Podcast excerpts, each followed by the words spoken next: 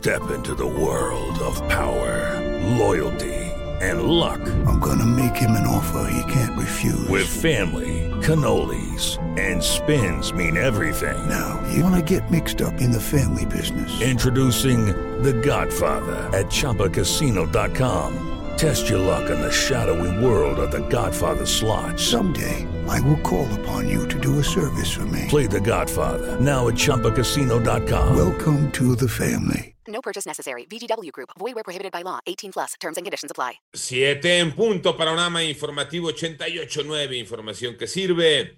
Yo soy Alejandro Villalbazo en el Twitter. Arroba Villalbazo13. Es viernes 10 de septiembre. Adelante, Iñaki.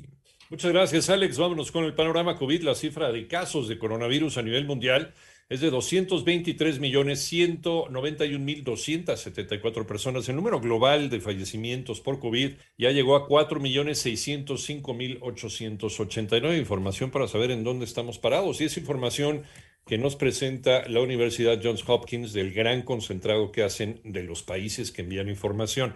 En tanto, el presidente de los Estados Unidos, Joe Biden, anunció la vacunación obligatoria contra COVID-19 de todos los empleados del gobierno federal y contratistas. Es un total de 2.1 millones de personas. Los números de la pandemia en México los tiene Moni Barrera. Con la notificación de 14.828 nuevos contagios, la Secretaría de Salud informó que ya son 3.479.999 casos de COVID en el país y 730 muertes más en las últimas 24 horas. Y así, las defunciones por COVID-19 se elevaron a 266.150. A través del boletín técnico se dio a conocer que en las últimas cinco semanas la mayor parte de los casos de coronavirus han estado presentes en los grupos de 18 a 29 años y la curva epidémica en menos de 22% con 99.630 casos activos del virus. La entidad con el mayor número de contagios activos es Ciudad de México con 18.240. En 889 Noticias, Mónica Barrera. En el panorama nacional, ayer por la noche, el ojo del huracán Olaf tocó tierra en las inmediaciones de Los Cabos, en Baja California Sur, como categoría 2. Durante la madrugada se degradó a categoría 1. Su tendencia es alejarse de territorio nacional, está siguiendo una curva para perderse en el Océano Pacífico. Por otro lado, ayer, en los límites de los estados de Nuevo León y la frontera norte de Tamaulipas, personal del Instituto Nacional de Migración rescató a 103 migrantes de diferentes nacionalidades abandonados en las cajas de un camión. En tanto, el empresario Alejandro del Valle, presidente del Consejo de Administración de Interjet, fue detenido por su probable participación en el delito de fraude genérico, informa la Fiscalía General de Justicia de Ciudad de México.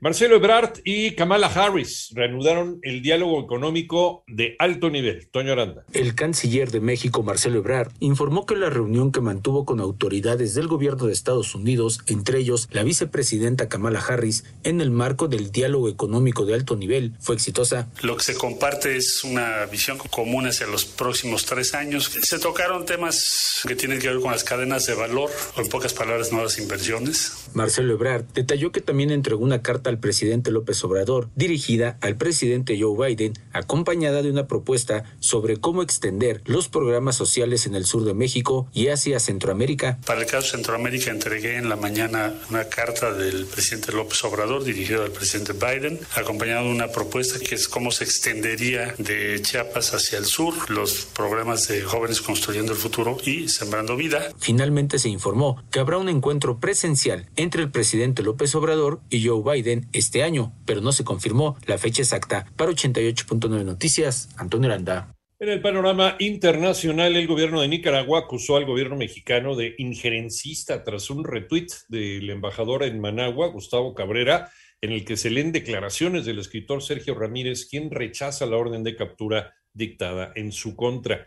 En tanto, el gobierno talibán acordó evacuar a 200 extranjeros en Afganistán, algunos de los cuales son ciudadanos estadounidenses, quienes ya salieron en vuelos desde Kabul este jueves, ayer jueves.